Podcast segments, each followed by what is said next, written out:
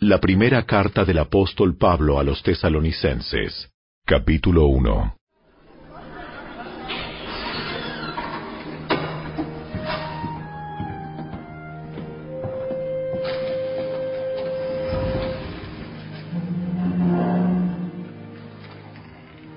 Pablo, Silas y Timoteo escribimos esta carta a la iglesia en Tesalónica, a ustedes que pertenecen a Dios Padre y al Señor Jesucristo.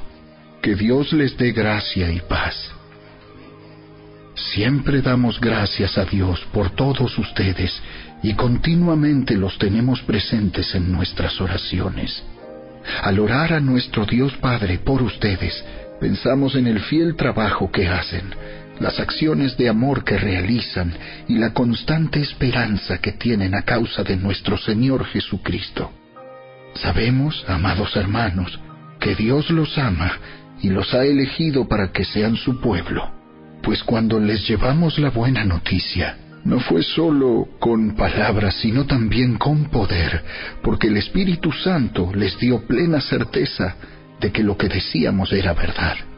Y ya saben de nuestra preocupación a partir del modo en que nos comportamos cuando estuvimos con ustedes. Así que recibieron el mensaje con alegría del Espíritu Santo, a pesar del gran sufrimiento que les trajo. De este modo nos imitaron a nosotros y también al Señor.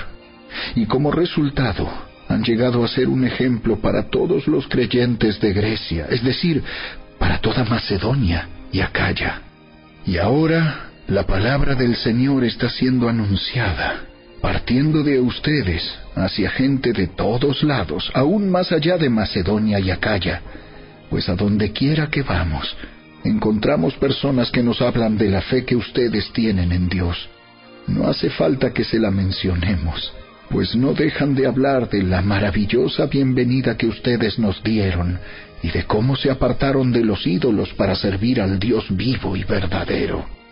También comentan cómo ustedes esperan con ansias la venida desde el cielo del Hijo de Dios, Jesús, a quien Dios levantó de los muertos.